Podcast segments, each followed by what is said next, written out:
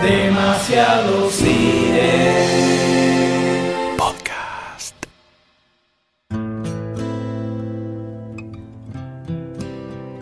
Logan, what did you do? Charles, the world is not the same as it was. Mutants. They're gone now. I hurt myself today. Hace 17 años aparecía uno de los personajes de cómic mejor adaptados al cine.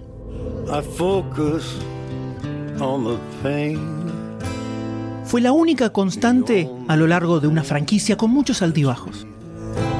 What is she?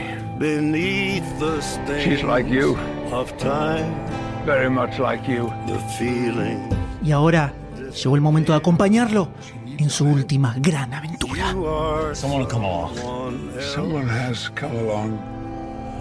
I am still right here. And you could Mi nombre es M y conmigo están Doctor D. Goldstein. Doctor Sayus. y esto es Logan. I will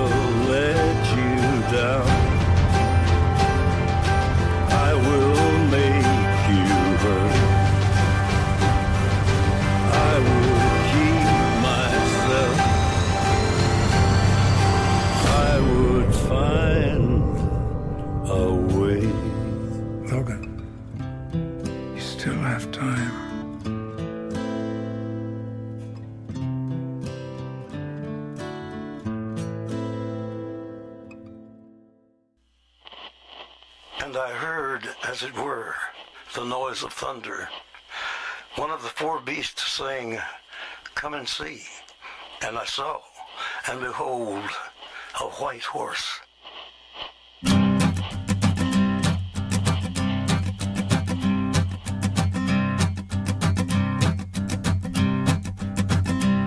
There's a man going round taking names.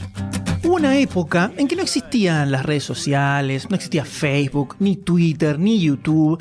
Era la edad de piedra, La barbarie. prácticamente podríamos decir. Una época mejor, M. Era una época de conexión dial-up, con velocidades infrahumanas. 56 KB. Eran los 90, señores. Y en los 90 pasaron muchas cosas, muchas cosas. Pero hubo dos cosas que fueron constantes a lo largo de toda la década. Menem, una fue, No, no estamos hablando de política. fue constante en toda la vida. No tanto como esto, no fue tan importante como esto. Porque la primera, mucho más importante y más grave, era que las películas de superhéroes básicamente eran una basura en general. Exactamente. Una Sí, basura. sí, digámoslo. Dolía, pero sí. Y en paralelo, todos éramos fanáticos de los X-Men. Todos, durante los 90, fueron lo más grande de todo. Con el tema de las películas no hay mucho que aclarar, no existía las películas de superhéroes, directamente podemos decir, no era, no era un género como es ahora, que está bastante delineado. Y los X-Men, desde la burbuja comiquera de los 90 a la mágica serie animada que veíamos todos, era lo más grande del universo. Fin, esto es científico. Total. Esto es científico. ¿Y qué pasa cuando esos dos mundos colisionan? Mm. Cuando se juntan, hay caos, hay miedo, hay desconfianza. Por supuesto. Cuando en el 96 se anuncia que se iba a hacer una película de los X-Men, todos temblamos silenciosamente porque no había Facebook para exclamar todos nuestros sentimientos más profundos de horror. No voy a para odiar. Quiero La- odiar. Pensemos que la película de Marvel más cercana que existía hasta ese momento era la de los Cuatro Fantásticos de Roger Corman. O sea, no, no, no hay nada más para Año agregar. 94. No hay nada más para agregar. Eso era todo. Era una época en la que las noticias llegaban muy a cuentagotas, casi como rumores que a lo mejor leías en alguna revista como La Cosa en ese momento, pero muy, muy lejano todo. Tenía uy, te contaba. Y te tiraban que el director de la peli iba a ser un tipo que había dirigido un policial. Por, por el amor de Dios, ¿qué están haciendo? Era, ¿Hay que expulsar los mutantes? Era terrible, era una época muy grave. Esta- sufríamos mucho, sufríamos mucho por estas cosas. Sí. Pero podíamos soportarlo. Podíamos soportar una historia berreta, una dirección aburrida y poco imaginativa. Pero había algo, un punto, una sola cosa que no era negociable. Algo que en los 90, que era, que era la década extreme, era lo más querido, lo más querido junto a todos nosotros, junto con Goku. Wolverine, señores. Exactamente. Wolverine. Wolverine tenía que ser perfecto. En cualquier grupito de nerdos donde te, te metías a escuchar de qué hablaban, escuchabas y parabas la oreja, Solo debatían sobre eso. ¿Iba a estar a la altura del personaje? ¿Wolverine iba a agarpar en esta película? Era lo único importante. En el sumerio nerdo, ¿no? Lo que se llama. Absolutamente. Recién, a más de tres semanas de arrancada la producción de la película, en el 99, fíjense todo el tiempo que pasó, se supo que era un actor totalmente desconocido el que iba a encargar, el que iba a encarnar a Wolverine. DC, hasta ese momento, que era lo que teníamos de películas de superhéroes, en los papeles importantes se lo daba a estrellas, que generalmente componían grandes, grandes personajes en pantalla, como Jim Hackman como Lex Luthor, Jack Nicholson como el Joker, o Arnold Schwarzenegger como Mr. Freeze, ¿no? Estamos todos de acuerdo. Después descubriríamos con los años que en realidad lo querían a Russell Crowe en ese momento para hacer de Wolverine, que se bajó, el tipo se bajó Se regeneró de más y quedó gordito ahora. y lo quisieron meter a Dougray Scott, que no importa si no sabes quién es, porque no nos interesa. Y a último momento no le dio la agenda. Pero ¿qué pasa? Nadie creía en las películas de superhéroes. Nadie. Eran un cachivache, eran un desastre. Entonces, ¿quién se iba a querer meter en eso? Y acá es donde el amigo Singer, Brian Singer, recomienda a un amigo de él, un amigo de muchos años. Un tal Hugh Jackman. Ya había salido la peli de Blade para ese momento, que había sido como una bocanada de aire fresco, podríamos decir. Pero era más una peli de terror, no era, no era lo mismo, no cuenta, no cuenta, para esto no cuenta. Era de vampiritos. Todas esas dudas y ese miedo se transformaron en una ansiedad incontrolable con la salida del primer tráiler. Y cuando llegó la película, hay pocos momentos de mi vida que, que recuerdo precisamente minuto a minuto. Dentro de ese panteón donde se encuentran, podríamos decir, la primera vez que leí La muerte de Superman, por ejemplo, o cuando vi el aviso en la Comiqueando que se iba a hacer una convención de historietas en Argentina, se sumaba haber ido al cine a ver la película de los X-Men.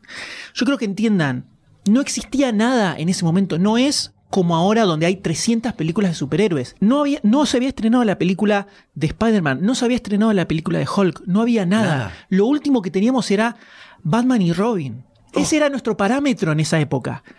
Y cuando llega esto, cambia todo. A partir de ese momento cambia todo. Nada volvió a ser igual. Se abrió la era de las películas de superhéroes y Hugh Jackman se coronó en el Olimpo de la grositud absoluta para todos nosotros. Vamos, volví. En todas las películas de los X-Men, en todas, todas las que se hicieron, aparece Wolverine. Y en todas ellas es lo mejor de la película. En todas, incluyendo la escenita de X-Men First Class, es lo mejor de la película. Todo el mundo habla, X-Men First Class, qué buena, qué buena escena de Wolverine. Eso es lo primero que dicen cuando se habla de esa El película. cameo de Hugo.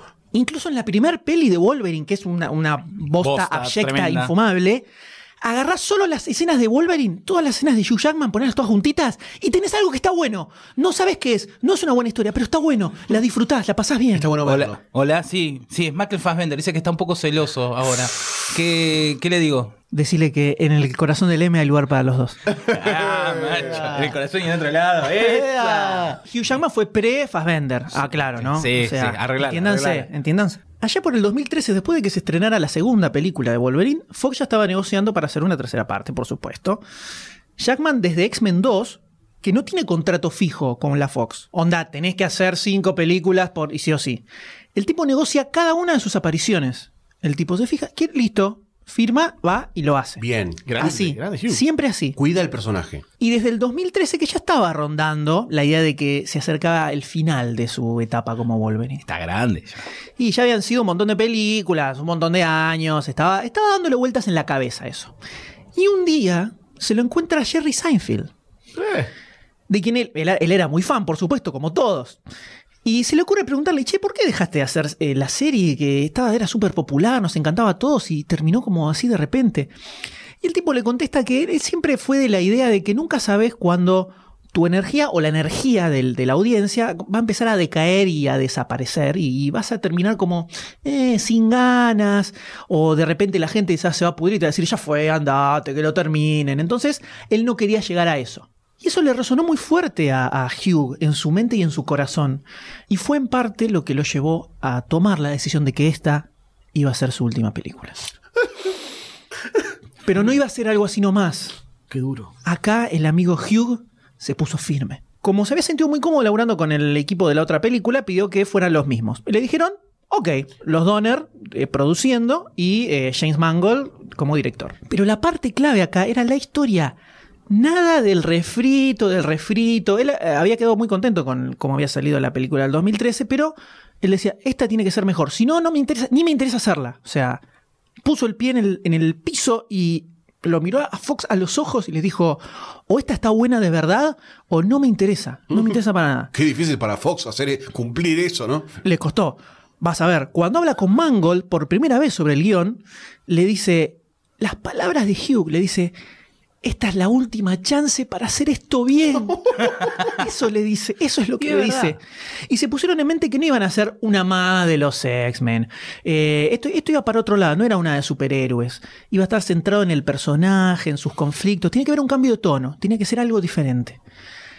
Hasta el punto estaba súper convencido de esto el amigo Hugh, que cuando Fox le dijo que no querían hacer que la peli fuera apta solo para mayores, Hugh aceptó una deducción de su sueldo. Genio. Le dijo, ¿sabes qué? Mira, te pago la diferencia, gato, le dijo a Fox, así, así, cat. Fox Cat. No te merecen, Hugh, no te merecen. Merece, No te no, merecen. para nada. Para Argentina, Hugh. Se sabe que van a adaptar Olman Logan, la, la historieta de Mark Millar y Steve McNiven. Pueden buscar el episodio de Supercast donde comentamos esa Sí, historia con el Dr. D. Se sabía que iba a estar ambientada en el futuro, que iba a estar el Profesor X, que iba a aparecer X23. Pero acá la gran pregunta era, ¿se la bancará la película? ¿Será un digno cierre para el Wolverine de Hugh Jackman? ¿Nos dará ganas de decirle, no te vayas, Logan, no te vayas? Ay, vamos a ver, por favor.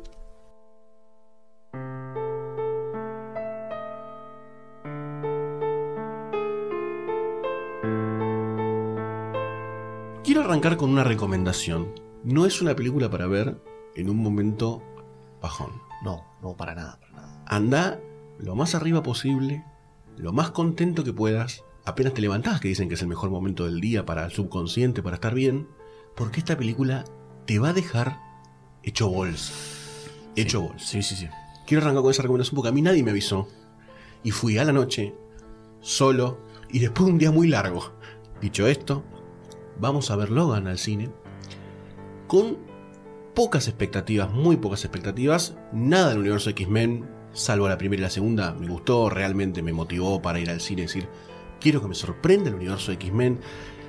Tengo unas ganas desesperadas porque me ponga la tapa en esa idea, siempre la tuve. Y llega Logan para romper todos los esquemas, como hizo X-Men 1 en su momento, como bien contaba el M hace un ratito, llega y rompe todos los esquemas con los cuales nos venimos encontrando en películas, entre comillas, de superhéroes en los últimos años.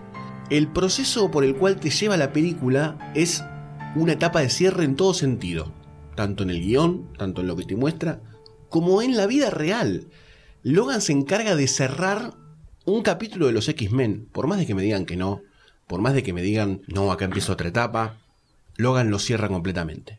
Se encarga de matar mitos, se encarga de deconstruir cosas, se hace cargo de puntas abiertas, cierra cosas que nunca se entendieron y es como la frutilla de algo que no fue un postre, porque la verdad que el proceso de todo X-Men fue bastante malo, y Logan llega con un aire fresco pero que te duele por completo. Toda la película es como un road trip muy triste, muy triste. El que me diga que no es triste, yo no entiendo bien las cosas, por más allá de que hay un humor que de vez en cuando te salva de seguir llorando constantemente en la película. Lo hay, pero es muy suave, es muy suave, está muy bien puesto. Y en algún momento de la película yo dije, por favor que pare. Dudé de irme del cine porque estaba en un momento emocional muy fuerte la película. Sentí la necesidad de irme. Estaba incómodo con lo que estaba viendo. Fue la primera vez en mi vida que me quise ir del cine por decir, Estuve con los ojos vidriosos desde. Era un poquito antes de la mitad, en donde hay un momento en el que vos decís, ok, si no lloro acá, no tengo corazón, realmente no tengo corazón. Y más allá de que sabés cómo va a terminar la película, no hay spoilers en esta película. No hay spoilers. Ya sabés cómo desde el principio de la película sabés cómo va a terminar, sabés lo que va a pasar con todos los personajes principales. Y el final está tan anunciado, pero está tan bien relatado que la película te engancha en una espiral descendente de la cual no podés salir. Es como, como, como una droga que te va haciendo cada vez más mierda y vos decís, por favor que pare, por favor que termine y nunca termina hasta que decidís llorar con todas tus fuerzas en el final de la película. Ahí es cuando terminás, te desahogás y decís, yo estoy acá para ver esto y llorar. No hay otra, no hay otra. Es la única vez que en el cine lloré en voz alta. O sea, lloré tipo... Así. No me pude controlar. No me pude controlar. Dije, no me puedo controlar. No solamente que no pude, sino que no quise. Me entregué por completo lo que me estaban mostrando y dije, esto es un funeral, hermano. Esta película es un funeral. El cine estaba en silencio, la gente estaba llorando, tenía dos tipos gigantes al lado mío limpiándose las lágrimas, así, veía las manos que decían, no puedo llorar delante de mi novia, no puedo ser tan boludo, pero los tipos dijeron, ya fue, ahí está Logan, tengo que llorar. Y todos lloramos, todos lloramos. Fue un funeral vikingo, en donde se nos fue un héroe. Yo no puedo seguir hablando, chicos, que tome por favor la punta a otra persona. Chao, nos vemos en el final de podcast. Por favor, doctor, si quieres hablar vos, no puedo más. No, no, posta que te escucho y no lo puedo creer. No lo puedo creer. A mí ni una lágrima se me cayó. No tengo corazón en, en este sentido. qué duro, doctor bueno, D. Eso lo Ni sabíamos una todos. lágrima. Claro. No, este no es una novedad. Esto es The Crack, la grieta. Acá nos vamos Sí, a la señor. mano. La fui a ver y todo el mundo alabándola, oh, es la mejor película. Sí, en comparación con las otras dos bofes que hubo, está buena la película, pero para tanto, tanto eso de querer irte del cine, de querer de estar llorando, para tanto Goldstein, para tanto. Me pare- pero hasta se me hizo medio larga la película. Se me hizo medio larga, en un momento se me hizo como un bache.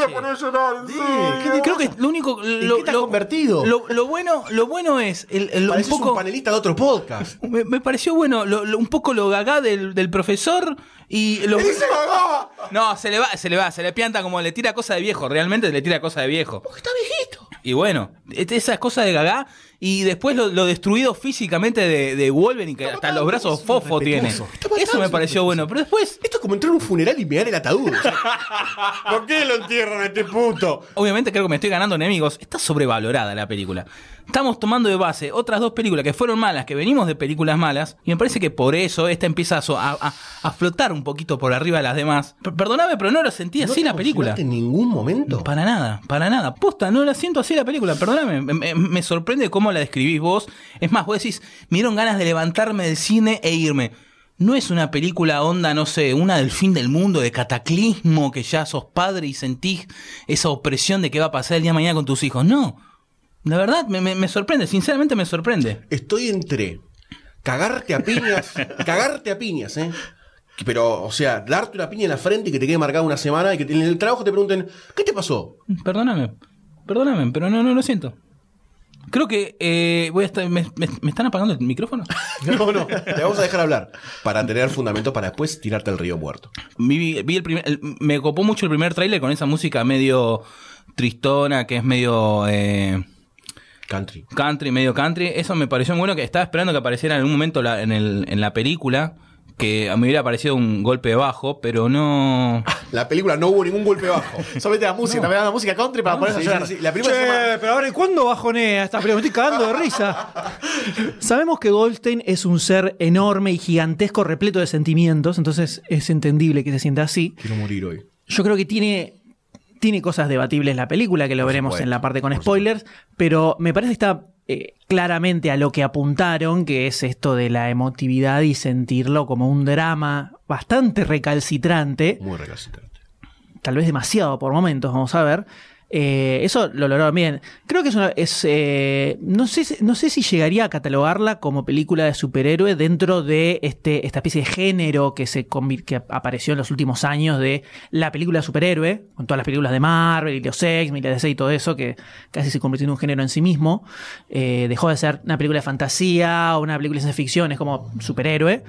Es más un western que una película de superhéroes, porque tenés escenas donde de superpoderes, pero ni siquiera son súper relevantes. Porque se nota que lo que están queriendo contar es otra cosa que va por otro lado.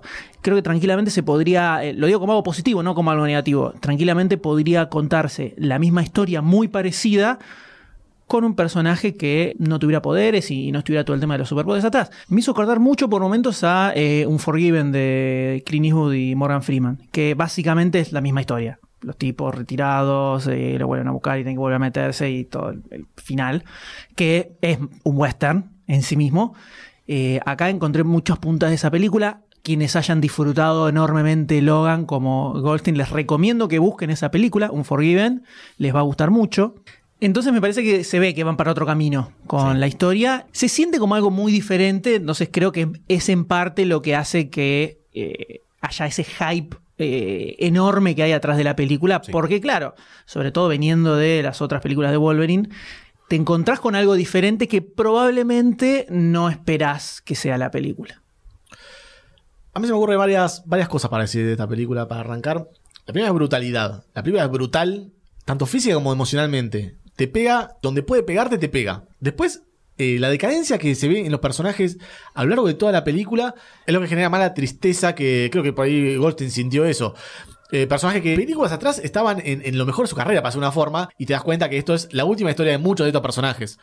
Y otra cosa es que demasiado cine ya lo dijo esto. En el podcast de Deadpool, que Fox y Marvel tenían que hacer películas Rated R. No, y que las iban a hacer, Y que las iban a hacer. Y lo hicieron. Creo, vuelvo recuperándome un poco. Gracias, gracias, gracias. Gracias, un podcast muy difícil para mí. Eh, creo que Fox tiene que dejar de hacer películas de superhéroes con esta película. No puede seguir. Los X-Men se murieron acá. No me hagas más viaje temporal. No, no me hagas nada con esto. Nada, cero. ¿Querés hacerlo? Aguantá dos añitos de luto. Dos, tres añitos. Y haceme otra cosa con otro registro completamente diferente. Tiene que cambiar por completo porque ya está agotado todo lo otro. Porque te demostraron con esta película que contándote otro tipo de historia, uno dice de superhéroes porque está basado en cómics o en figuras de superheroicas, pero claramente tiene otro registro.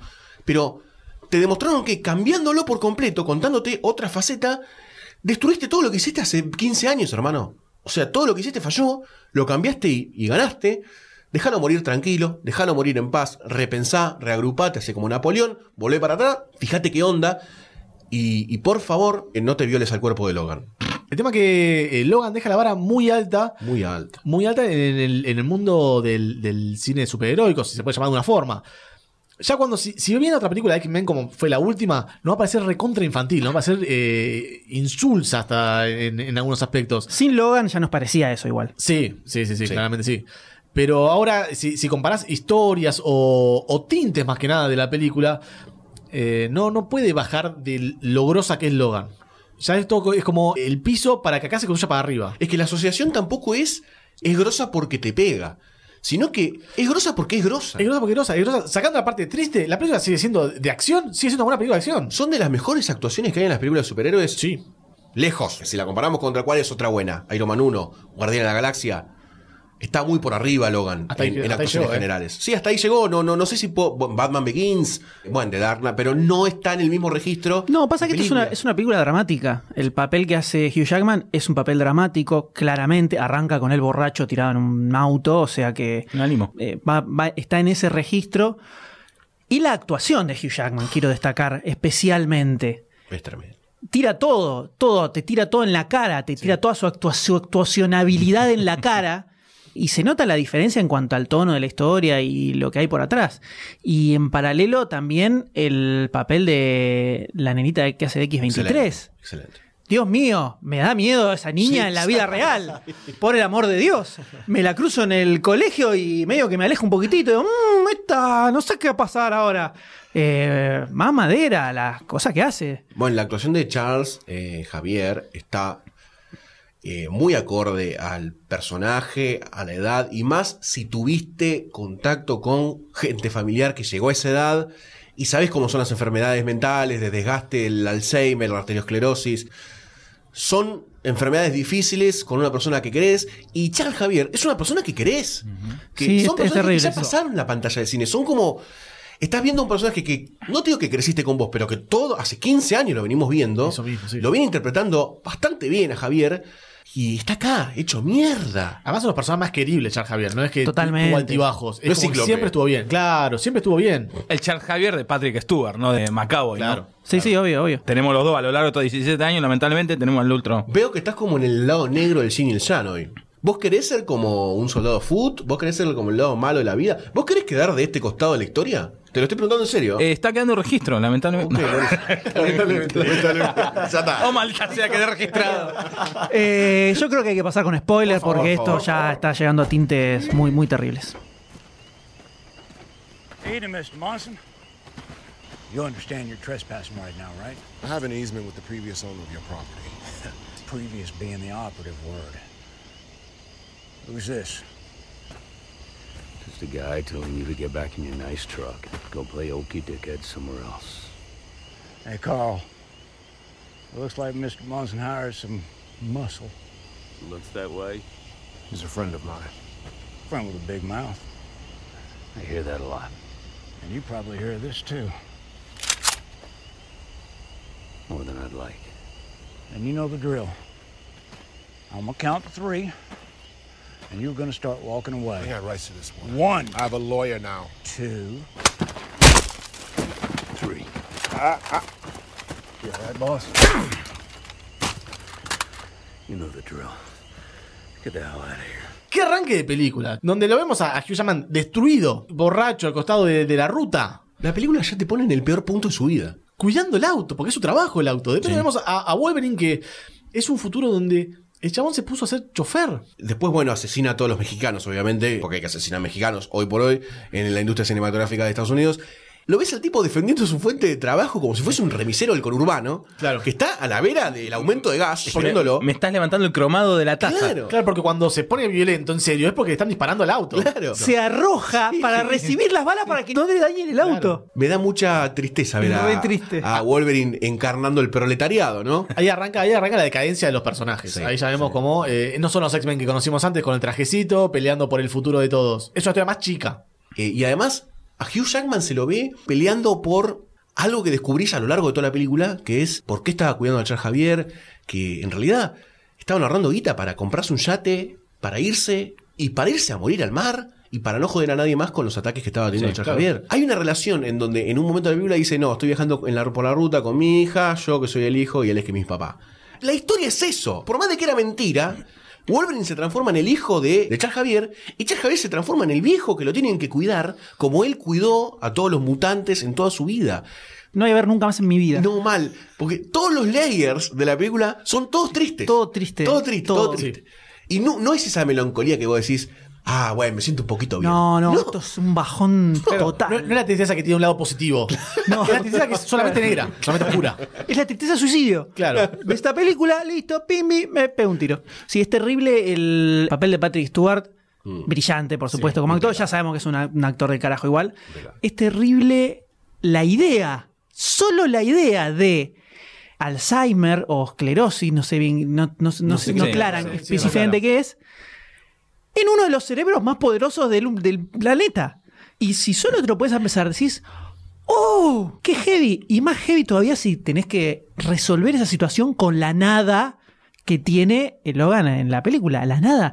Tenerlo dentro del tanque ese de agua, consiguiéndole eh, ibuprofeno. Sí, todo así de pastillas- querusa, todo de de- pastillas medio de querusa para tratar de, de controlarlo un poco.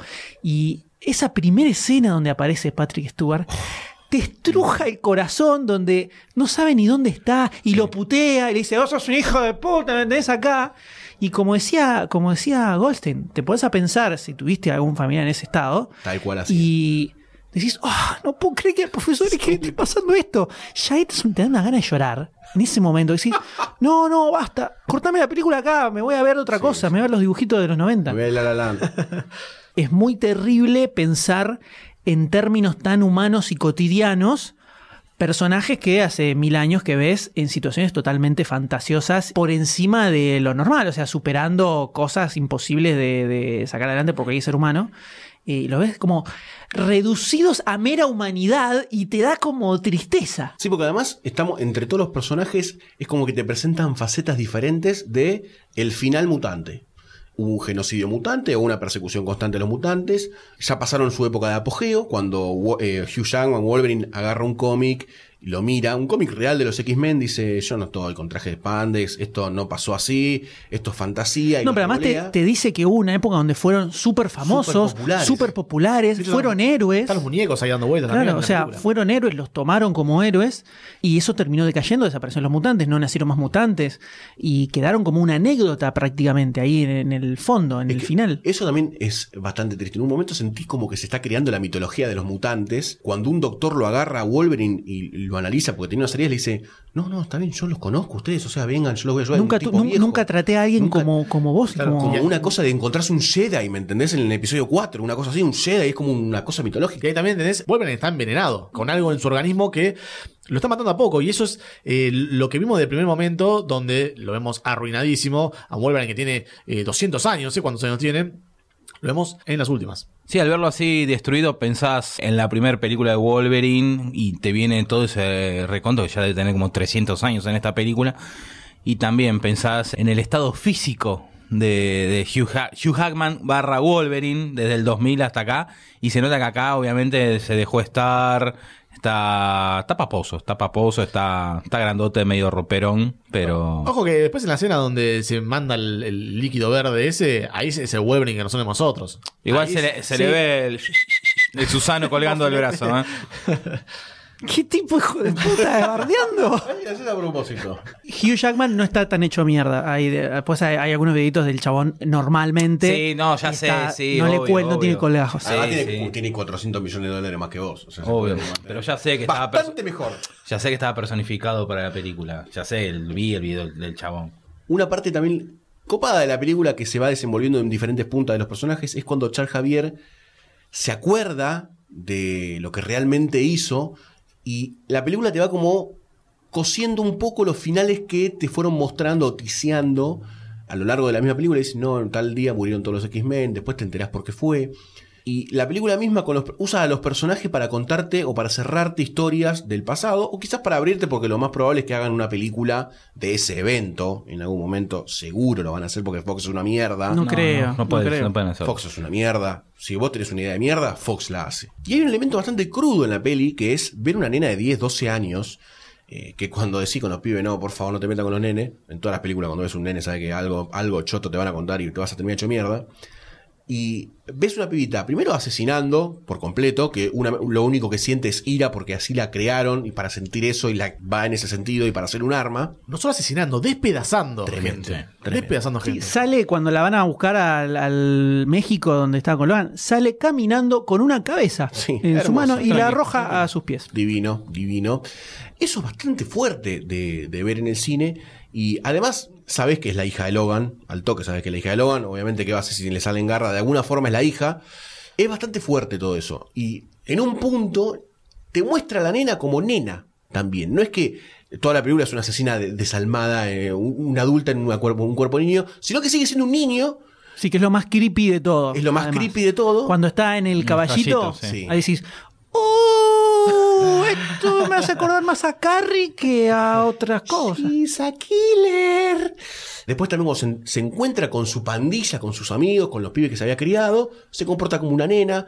eh, cuando habla con, con Logan por primera vez como una hija, que le hace un berrinche en el auto, que yo ahí dije, por favor, corten esta escena porque no puedo más. Es una escena chiquita, es una escena que no te hace nada, pero es como la primera vez que Logan se encuentra con un personaje que de alguna forma le hace frente y él no puede decirle nada. Le pega en la cara y dice, no me pegues en la cara, pendeja. ¿Te pasa? No, me pasa, pero todavía. claro, no tengo garras. Eh, así que yo creo que esta, esta triada de personajes principales son casi toda la película. Sí, que de hecho es una es un road trip, Mm, es una sí, road sí, sí. movie que va a- pasando, tienen que llegar a determinado lugar y son ellos tres en el auto hasta que quedan en el camino Quedan dos. el profesor X. Pero es, es absolutamente todo eso y lo que tiene es que el tono bajón constante que tiene la película, Sí, todo el tiempo. yo creo que podría no haber sido Tan fuerte. tan fuerte, tan bajón. O sea, podría haber tenido un poquitito más, un poquitito más de ritmo en ese sentido. Porque es todo mal. No hay una sola cosa que salga bien. Nada. Todo sale como el ojete. Y lo que parece que va a salir más o menos bien, termina asquerosamente peor y horrible. Y hubieras preferido que no hubiera pasado eso. Terrible. Terrible. Terrible. Es terrible. Como cuando llegan a la casa del Sí, pobre, po- la pobre familia. Que Afroamericana, por supuesto. ¡Ay! ¡Qué lindo que están disfrutando como una familia por primera vez! ¡No! No. Ojalá nunca lo hubieran vivido eso. Muy horrible. Horrible. No más o menos. La escena que más me tocó es la escena de la muerte de Jean Javier. Sin dudas. Es una de las muertes más espeluznantes y tristes y, y- y que se me retorció el riñón viéndola. Mal, porque además no, es que está durmiendo solo No. ahí en la cama, sino que está, eh, se despertó y está hablándole a, Logan, que lo siente mucho por todo lo que pasó en, en- en- en la, en la historia. Ahí nos cuenta que, que él fue el encargado de, en un error, de matar a todos los, Los los X-Men. X-Men. Y que esa noche había sido la mejor noche que había tenido Terrible. durante mucho, mucho tiempo. Lo peor es que Logan nunca se entera de esto. Lo termina matando el otro, eh, el X-24. Y Logan nunca se entera de que eh, de los sentimientos que había tenido el Jack Javier, los últimos sentimientos que había tenido. Es durísima esa escena, es durísima. Y bueno, No, después la, la, la matanza de la familia, que también. Sí, uno un tras del momento otro. vos triste, decís, bueno, listo, ahora se escapa con la nena y fin. ¡No! Aparecen todos y los recontra asesina Uno al pibito, a la mujer, a todos, así salvajemente. Es una cosa descarnizada. Y creo que ahí lo que pega dentro de todo es que la familia piensa que el Logan, que los está matando. O sea, te di techo, me estás matando, es lo que cree toda la familia. Y es lo que al final Logan le empieza a decir a Charles Xavier, eh, que yo no fui, yo no fui. Entonces preocupado, pero diciendo yo no fui porque X24 es un calco de, de Logan. Y es lo que también presiente el padre, que al final eh, ve cuál fue la, la posta, que había un doble. Sí, pero igual se da Igual- cuenta que fue por por Sí. culpa de él. Sí, O sea, sí, es lo mismo, me chupan huevo. Claro, matado a toda lo- familia. lo quiere matar Ay, igual. estás bien, no eras vos, está todo bien, las bolas. Un detalle es que cuando entra eh, Logan a la casa y se encuentra con este que tenía la nena, lo mira y su primer instinto es subir a buscar al profesor X. No importa nada, no importa que el tipo se fue. No, con la en nena. titubea, es como que Sí, sí, por no eso, sabe qué hacer. No entiende qué es, pero el tipo se va con la nena. Y el tipo sube a buscar al profesor, lo encuentra y el tipo sale con la nena, empieza a descubrir gente. Y el tipo lo levanta al profesor, se lo lleva, lo pone en el camino y todo el tiempo diciéndole, no fui yo, no fui yo, para eh, que era lo que más le importaba era eso. No importaba nada más del resto. Era, lo único que le importaba era eso. Te rompe el corazón. Sí, sí, no te destroza el corazón. de- Cuando, Están- cuando le, le clava la- las garras así, que se queda encima un rato, y el tipo lo mira como diciendo, no, ¿cómo Se me las clava despacito, como el cuchillo del soldado Ryan. Yo pensé en exactamente. Es terrible, te duele todo y ahí no respirás, es como...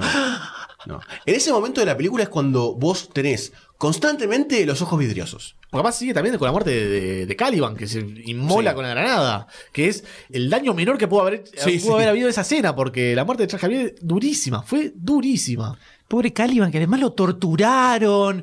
Un personaje que ya estaba hecho pelota por la, la parte vampírica. Y es terrible, terrible. Todo lo que le pasa a ese personaje es terrible. Y termina eh, eh, inmolándose. No, no. Además, en un momento, el personaje de Caliban blanquean que en un pasado persiguió a los mutantes. Yo no conozco el background En- de bueno, están en, en la ¿En qué Apocalipsis. En En Apocalipsis. la Apocalipsis está Caliban. Gracias a Dios perdí todo el registro de Apocalipsis. y cuando aparece este personaje, te reconocen eso. Y ves que más allá de eso está con Wolverine y lo está cuidando a Charles Javier. Y hay una mancomunión de los mutantes que quedan a nivel mundial, porque somos los que quedamos y hay que sobrevivir de alguna forma. Y ese sentimiento lo expresa bastante bien esa unión, esa familia disfuncional en la que en un momento estaba Caliban. Pues obviamente no está, no está más, pobrecito. Que me sorprendió el actor, ¿eh? porque es un actor que por lo general tenés asociados a papeles Sí, de Más comedia, cómicos, de comedia bizarra. cómicos, sí. bizarros Encima. además, y lo hizo bastante bien, ¿eh? muy dramático. Muy dramático, Muy bastante bien. Pero bueno, creo que acá empieza el final. O sea, acá arranca el final. Hasta el momento veníamos como zafándola, bien, te sentís mal, pero un poquito bien, hay un poquito de acción. Acá te entierran el puñal hasta el Incluso, orto. y minutos antes, el profesor X usa sus poderes para traer a los caballitos Sí. y decís, ay, Todavía queda se está algo". recuperando un poco, a lo mejor, a lo mejor le hace bien No. salir y viajar, el aire fresco, momento. qué lindo.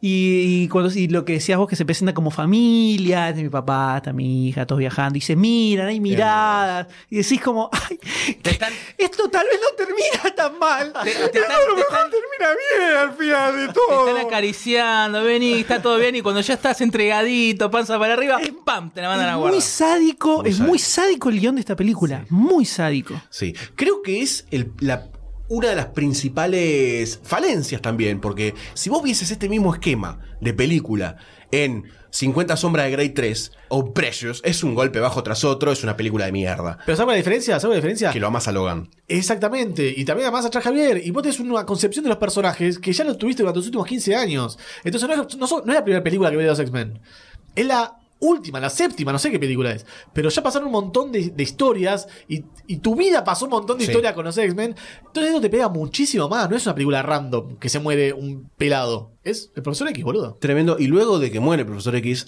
hay otra escena con la cual seguí llorando, que es cuando lo entierra. ¿Qué es cuando lo entierra? También. Wolverine, quiebra Wolverine por primera vez en la historia. No, pero además quiere decir unas palabras y no, le le sale, sale, no le nada. Es terrible. Dice, está cerca del agua. Silencio, llora. Está cerca del agua. Y vos decís, perdón. Te pones a pensar, fueron nueve películas más o menos. Toda la historia que tuvo Charles, todo lo que pasó, ese es su final. Ese es su final. Enterradito en la tierra, En medio de la nada. al lado de un río. Es el un sentimiento que le vengo dando vueltas en mi enfermedad, es el sentimiento de que la muerte es eso, te morís, te entierran y no hay más nada después. Y la película ejemplifica bastante bien ese hecho de, de morir y se termina. Y se terminó. De la forma menos apoteótica posible, se murió, te enterraron, nadie te veló y listo. Claro, pero Y- el tema ya- es en el contexto superheroico. Sí, de todo lo que vivió. De, de de- todo de que termine epicidad. así, claro, donde vos lo ves súper que zarpado, que no dejó. que es parte del el- lo piola, entre comillas, que tiene Olman Logan, el, el cómic entre el que se basa muy a penitas, tiene eso, como desapareció todo el- el- la super onda cool de superpoderes y trajes y qué sé yo, y se transformó en otra cosa. Y terminar así es tristísimo. Como ese, ese, fi- ese final para el profesor X es desgarrador. Sí. Es desgarrador. Ves de vuelta X-Men 1 y llorás toda la película. Toda X-Men 1 te la pasás llorando, mirando casi diciendo: ¡Ay, Charles! ¿Por qué, Charles? Llorás así. Toda la película. Sinceramente, acto seguido termina esa escena. Me vino a la mente la primera escena de, de Patrick Stewart como el profesor llegando ahí en el, al el Senado con la silla de ruedas. Me vino todo ese flash, no al punto de llorar, pero Tuvo me, un me pegó un- de emoción donde una ceja hizo. Así y, y le generó. Se le cayó una generó lágrima y me eso. dijo, ¿dónde va? Y volvió para adentro. Y adentro. Volvió para adentro. Y acá, bueno, ya sabemos cómo va a terminar la película. Durante toda la película lo sabemos, pero acá decimos, bueno, va a terminar Yo hasta así. el último segundo, No, igual, hasta el último segundo Vos tenía. que salga la mano. Sí, yo hasta el último segundo decía, ay, no, no, a lo mejor no, a lo Se mejor mueven las no. piedritas, pasa a lo algo, se cae la cruz. algo, claro, un, un aire, un vientito. Esto no es Ash A lo Evil mejor, Dead. todo así, todo, hasta el último segundo, hasta el final de todo, me quedé para los créditos, una escena post créditos que me diera algo de esperanza, no irme así del cine y nada, hijo de Tremendo. Y ahí arranca lo que sería el camino final entre la, lo que se sucede la discusión en la camioneta de la hija con el padre. Acá es una discusión hija-padre. Y te empieza a revelar la relación de ellos como verdaderamente sucesión de genes, genética, si querés sacarle la mística. antes de eso está toda la frustración de Logan, De Logan, sí. con todo lo que pasó, que además de estar hecho pelota, de que lo recontra liquidaron y le tiraron tiros y todo, rompiendo toda la camioneta, así, ¡ah! todo- todo, y termina tirado inconsciente en el piso, y la hijita se encarga que ¿Qué le habrá pasado a ese pobre cazador que vio sí. frente al río, no? Sí, lo habrá liquidado o no. Y la nena lo agarra, lo sube, lo lleva todo al médico, se encarga ella de hacer todo eso. Es una escena muy de, de, de padre-hija, así, situación chota. ¿Puedo, puedo destacar algo? Sí. Eh, había gente en el cine que en ese momento, en ese momento, en el momento de la pala que estaba reventando, que había muerto todo, que estaba se reía. ¿Por qué te reís? Después de que murió ya Javier, cuando eh, Logan calma Quiere un poco, arrancar la quiere arrancar camioneta, no la camioneta, arranca, y empieza rompe a pegar todo. como en un ataque de ira después de enterrarlo con la pala que había enterrado al profesor Javier. La gente se reía como diciendo, ¿pero qué tenés? ¿Siete años que te reís de un golpe en una camioneta con una pala? ¡Imbécil! ¡Imbécil! ¿No tenés luto, hijo de puta? ¿Un minuto de silencio no puede haber? ¿Qué tipo pelotudo? ¿Pero te te hace falta que te rías así? ¿Qué te causa gracia? ¿Chippy Dale todavía? ¿La concha de tu madre? Qué gente de mierda que va al cine a veces, ¿eh? Está sacado Goldstein. Está violento. Pero no había respeto por la investidura. Pasó de las lágrimas, de las lágrimas a la violencia. El, La profesor- indignación. el director del colegio. Loco, la puta madre. Pero todo esto eclosiona en eh, Camino Final cuando llegan al lugar este que Logan decía, esto es un invento de una historieta, esto no existió, pero por más que no había existido, todos habían estado de acuerdo en que se iban a reencontrar ahí y se encuentran con todos los niñitos, donde se ven algunos eh, poderes que podemos detectar Familiares. de otros mutantes, hay bueno, algo de hielo por ahí. Telequinesis. Eh, y se arma como un equipito ahí de pequeñitos mutantes eh, bastante piola, bueno. además. Donde Rictor es una especie como el más grande, entonces está como ahí controlando un poquitito las cosas. Es como un X-Men Meet Goonies, ¿no? Ahí. Estaba pensando exactamente Es- es lo mismo. sí, Muy sí. interesante. Muy interesante para ver. Y además, en esta escena en donde, bueno, eh, se, se, met- se manda el paco en las venas, eh, Wolverine, y en un momento de persecución se escucha un grito tipo "¡Ah!", y baja corriendo por las Sí, sí, laderas. viene corriendo con los brazos extendidos. un loco de mierda, Sacado. hermoso. Y en donde vemos a Logan desbocado por un momento, pero que en una buena escena de manejo de poderes después y, y un poco de estrategia de lo que queda, y se da toda esta escena final de pelea que está muy bien hecha por los recursos que tenía la gang, ¿no? Y bueno, Pará, pará, Dale. pará, pará. Necesito- Déjame saborear los únicos cinco minutos que tuve de venganza y de disfrutar, que es Wolverine em- empapotado, corriendo como demente, Hermoso. desguazando gente eh, todo el tiempo, donde por dentro sentís que un poquitito la llama de, de la vida se te enciende, porque si, bien, al fin, luego, estás toda la película estuve esperando eso. Yo pensé que iba a pasar más y no, lo cagan a trompadas todo el tiempo y el único momento donde verdaderamente logra resucitar un poco y se convierte en el viejo Wolverine, digamos. Pensaba que a lo largo de la película en algún momento iba a pasar una cuestión de voluntad, pero no, necesita clavarse la, la- la cosa verde esa y hace todo el raíz de mente. Y hay un momento, hay un momento donde también llorás, por más que es una escena de acción, no importa, que es donde hace el team up con la hija Sí. y le dice, ponete atrás mío, y empiezan a desguazar y la minita sube por la espalda y salta delante de él Hermoso. y empiezan a pelear entre los dos haciendo Hermoso. coreografía Muy bien. que es increíble, excelente, y decís, bueno, listo, créditos. Y me levanto y ahí me levanto y me voy. Me voy y ya está. Cortala, cortala Digo, ahora, no, te pasa pero, algo la malo. película, pero la película terminó ahí, después nos mataron a todos y se fueron todos a vivir a Canadá, felices. Ya está. encima Canadá, un país como la gente. Y les decía, no, porque en Canadá es ilegal, perseguían a los mutantes, el texto, todas las, las cosas eh, que estaban haciendo genéticas y los iban a, A cuidar. iban a dar asilo y todo eso.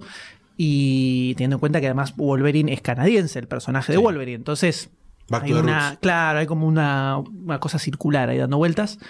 Igual toda esa matanza tiene un tinte triste porque sabes que el pibe le dice, ¿te inyectas esto? Y es lo último que vas a contar porque te morís de una. Esto es un veneno. No te lo puedes inyectar todo de una. Wolverine, ¿qué hace? Todo de una a las venas. y sabes cuál va a ser el desenlace ahí. Ahí ya sabes que ese es el último pico de violencia que va a tener en su vida antes de irse. Otra de las pequeñitas, tan pequeñas satisfacciones que te da esta película. Es casi como si estuvieras muriendo de hambre y te tira una amiga de pan duro de hace una semana, medio enmohecido, te dice, bueno, toma, comete esto. Que es la muerte del flaco de la, Ah, de sí, la mano hermoso. biónica, entre todos los niñitos juntos. bien espeluznante y horrenda, donde lo vemos a- a- en un momento que Rictor saca como un, su- un poder bastante desarrollado y revienta, Sí. saca de la Tierra. Rictor es un, un mutante posta, digamos, de los X-Men. De los otros nenitos no detecté a ningún otro, pero Rictor es un mutante hace mil años que está.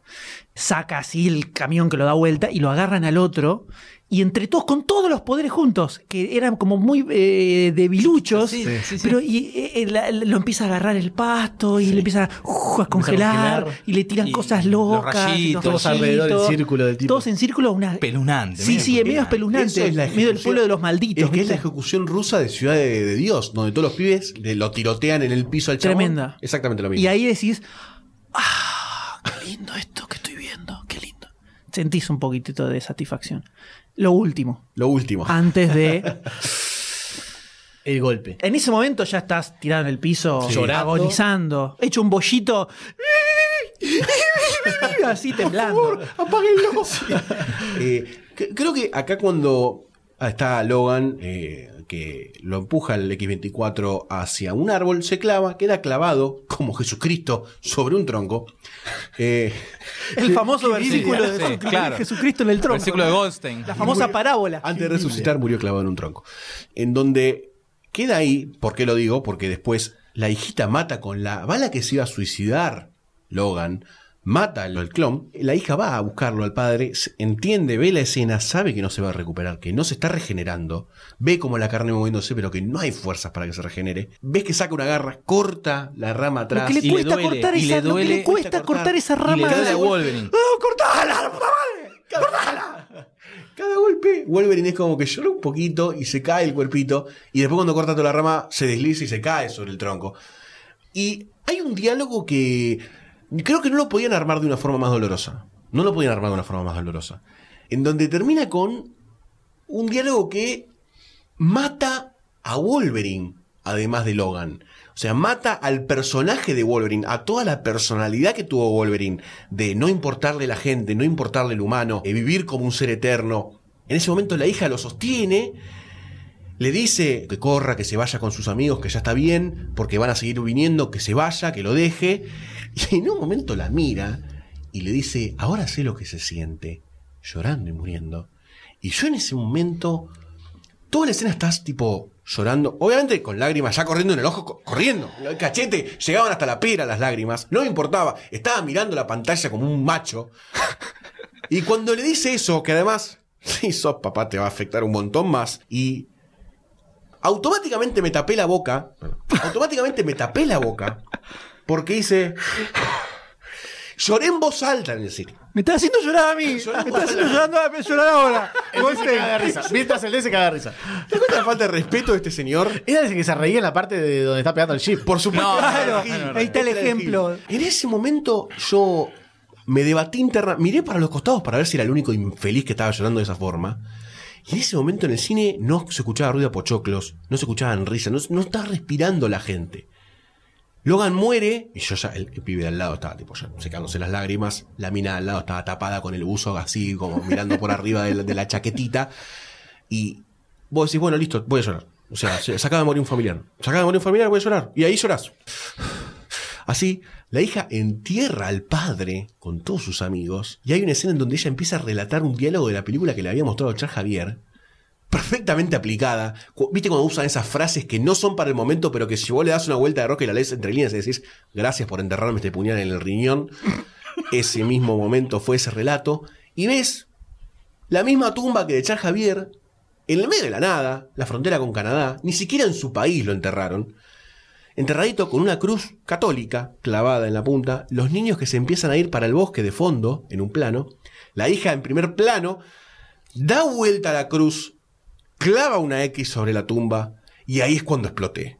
Ahí exploté completamente. Además es eso, fin de película. Fin. Y sí, sí. Fin de película. Título. Ahí. Te la no es que te muestran lo O que pasa con los yo- niños ni nada. Yo ahí, yo ahí- yo ahí estaba mirando las piedritas. Diciendo, no, movete, movete, por favor.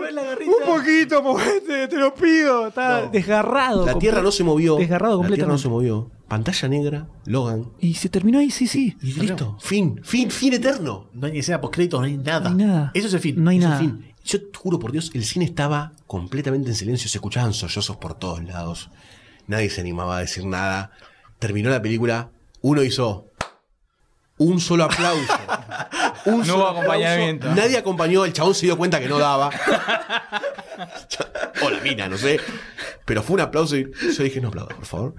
Y velorio, yo estaba con, me secaba con las dos manos las lágrimas, lo miré al pibe de al lado, no dijimos nada. el chabón me Se miró, conectaron. me, yo con los ojos rojos. un abrazo. Atrás, el de atrás hizo. Como diciendo, terminó. Yo me quedé tirado en la butaca, como diciendo, terminó esto, pero no puedo, no podía levantarme. Era como que me habían cagado a piñas. Y me quedé hasta que terminaron los títulos sin esperar una escena de créditos. Solamente porque no podía irme. No podía Te irme. temblaban las piernitas. Y nada, durísimo. Fue una de las películas más duras que vi en el cine. Es que es terrible, no te da, no te da respiro. Y encima, si después te pones a pensar, a Logan lo mata Wolverine. Porque O sea, el claro. X24 representa lo que Wolverine supuestamente tenía que ser como arma X y lo que era hasta que aparece el profesor Javier y, y lo empieza a ayudar y todo. Y el Wolverine Logan que termina, al ser el final, termina siendo ese Logan que el profesor X siempre le decía que estaba ahí y que había que sacarlo y que lo fue se fue construyendo de a poco. Entonces, es terrible, es terrible, es tristísimo, es una tragedia, es una, una tragedia, tragedia griega, griega, prácticamente esto. Sin la parte de, o sea, pero una tragedia griega que arranca como el orto directamente y siempre está como el orto. La tragedia griega genera- generalmente hay, Hay- hay- hay hay una, altibajos. hay una curva que, se, que tiene la estructura. Es como un descenso a la montaña en bicicleta en donde te caes en la primer pedaleada, ¿no? Y Que caes, hasta la base. Y caes, y caes. rodando y rodando hasta desaparecer. Eh, tremendo. Eh, yo estaba- tenía miedo de este podcast. Tenía miedo, tenía miedo. No pensaba que Logan me iba a ser así, la verdad. Mirá. Tuve, tuve mal todo el fin de semana. Me parece increíble cómo todo todo el sentimiento que, que despertó. Posta. Yo me siento un poquito aliviado igual de poder. Siento como que vinimos a un grupo de terapia. Sí, sí, sí. Es, eh, salvo el doctor D. Sí, sí. O sea, el Y- doctor es el que está realmente mal del grupo y. ¡Ah! Claro, que no quiere, no quiere aceptar nada. No sé por qué, no, en serio, cuando, el doctor. Ah, sí, sí. No se murió, no se murió, no se murió. cuando Goldstein decía el diálogo, decía el diálogo ese de la, de la nena que le dice papi, le dice a, a Logan y Logan dice, ¿Por qué hablas ah, ah, le dice, papi, por Dios, no puedo dice, ah, ahora sé lo que siento. Obvio que iban a poner ese diálogo, obvio que iban a dar al golpe bajo. No, no lo vi, no lo, no lo sentí para el lado de. ¿Pero qué querés con un tipo que llora con el final de Star Trek, la de J.J. Abrams? ¿Qué querés? Pero toda la construcción, boludo. te- Sí, pero que tocar. era obvio que iban a poner la. Me la veía final. venir, me la veía, no me sorprendieron. Es el momento desde que se está recuperando hasta que muere. Toda esa secuencia es lo que lo que se emboca en, la tristeza No. infinita que sentimos. Cerrame esto, Es terrible, es terrible. Yo me siento mejor igual, siento que me alivié, me saqué un, un peso de encima, me pude desahogar un poco, es que fue, fue muy terapéutico este, este episodio, quiero decirles. Devuélveme la plata. Eh, me siento mejor. La verdad que tener que tocar estos temas frívolos después de esto Insulsos. eh, no me parece, pero creo que eh, se lo poner- merece. esto. Para poner también en comparación, ¿no? No, creo que es algo que se lo merece para, por lo menos para demostrar que se pueden hacer este tipo de historias en un contexto de película de superhéroe, digamos, y que funcione además. Que funcione desde un punto de vista de taquilla, que era la gran duda que tenía Fox. Porque el tema de que una película sea solo apta para mayores no es solo un capricho, sino que matemáticamente te disminuye la recaudación muchísimo. Porque acortás un montón la- el potencial público que pudiera ver tu película. No hay películas aptas para mayores que recauden 1.500 millones de dólares. No existe porque el público que hay No que va al cine no alcanza directamente. Entonces, pero igualmente era un recorte de guita muy grande. Entonces Fox no sabía bien qué iba a pasar. Por supuesto que el estreno de Deadpool los alivió muchísimo y se sintieron mucho más tranquilos. Al igual que Ryan Reynolds tuvo que ponerle mucho huevo y meter guita para que estrenaran la película así, Hugh Jackman tuvo que hacer lo mismo para esta Wolverine. Pero para que se den una idea de los 60 millones más o menos que se, que se pensaba que podía recaudar sin una película, para todo eso, levantó 88 En el primer fin de semana. Fue el mejor estreno de todas las películas de Wolverine. Fue el quinto mejor estreno dentro de la franquicia de los X-Men. Supe- superando películas que eran para un público mucho más amplio, supuestamente. Ahí tenés, fíjate, el poder de una historia que te llama la atención. Y además fue el quinto mejor estreno entre todas las películas aptas para mayores de la historia del cine de Estados Unidos.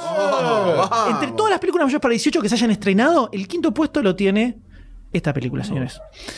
En la primera semana recaudó 109 millones. En la primera semana recaudó 109 millones de dólares solo en Estados Unidos y se espera que supere a la película anterior, que había recaudado 130, y tal vez tiene chances todavía de que termine superando los 150 millones de dólares de X-Men Apocalipsis. Ah, Bien, epa. bien. O sea que esto te está marcando algo muy claro Sí. a los muchachos de Fox. Sí. Hay que matar a todos los superhéroes.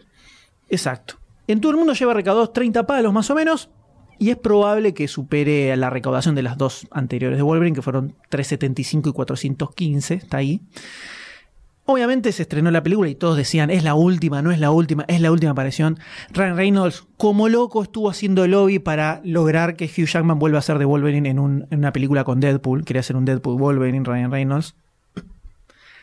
Hizo campaña en Twitter para que la gente le quemara la cabeza a Hugh Jackman diciendo queremos que estés, queremos que estés, queremos que estés. Hugh Jackman dijo, no muchachos, este es el final. Este es el final de Logan.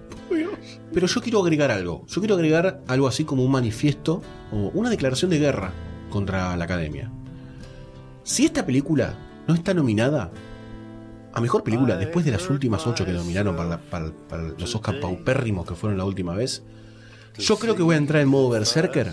Voy a ir con una pollera escocesa, pintado mitad rojo, mitad blanco, que es mi color de piel, y voy a ir a la academia y voy a empezar a gritar hasta que la nominen. Por lo menos un mejor actor para Hugh Jackman. Por lo menos mejor actor para Hugh Jackman. Y si querés meterla eh, entre las 10 películas que nomines, como una más, métela. Pero tiene que estar mejor nominada, porque estamos viendo otra cosa, señores. Siempre va a haber un costadito en nuestros corazones. Para vos. Logan. right here. And you could have it all. Si este episodio te gustó te emocionó, o por lo menos te ayudó a remar el día, date una vuelta por patreon.com barra lunfafm y convertite en patrocinador. Con tu aporte no solo vas a estar dándonos una mano para que podamos crear más y mejor contenido, y la próxima vez que escuches uno de nuestros podcasts vas a saber que vos sos parte de que eso sea una realidad. Si no te querés perder ningún episodio, suscríbete a Demasiado Cine en iTunes, iBox o en tu aplicación de podcast favorita. Entérate de los nuevos lanzamientos siguiendo a Lunfa FM en Instagram, Twitter y Facebook. Demasiado Cine forma parte de Lunfa, un lugar en el que vas a encontrar un montón de podcasts increíbles. Podés escucharlos entrando a lunfa.fm.